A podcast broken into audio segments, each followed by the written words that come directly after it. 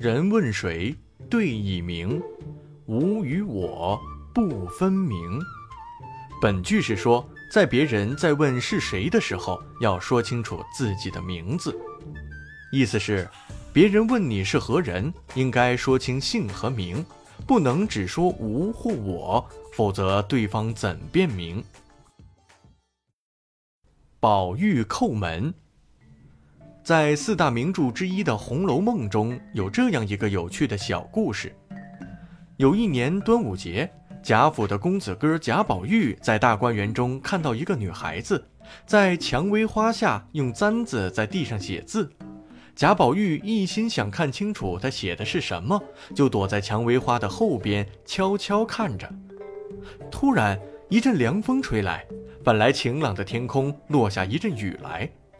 贾宝玉一看，女儿穿的衣裳立刻被雨给打湿了，于是他连忙说：“不用写了，你看你身上都湿了。”对方突然听到有人对他说话，吓了一跳，因为贾宝玉的身子被花叶挡住，女孩还以为是个小丫头在提醒自己，连忙道谢：“多谢姐姐提醒了我，难道姐姐在外头有什么遮雨的？”这一句话提醒了宝玉。他这才意识到自己也在淋雨，赶忙拔腿往大观园中自己住的怡红院跑去。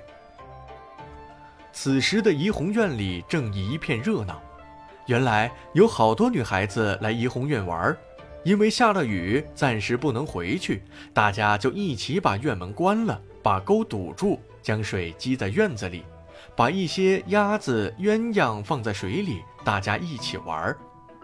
这个时候。宝玉到了门口，见院门关着，便叫丫头开门。没想到叫了半天也没人理会。贾宝玉淋着雨，非常生气，便用力拍门。拍了半天，里面的人才听到。大家都以为宝玉这个时候是不会回来的，肯定又是有人来串门了。半天也没有一个人去开门。最后还是宝玉的大丫鬟袭人不放心，高声喊了一声：“是谁在外面？”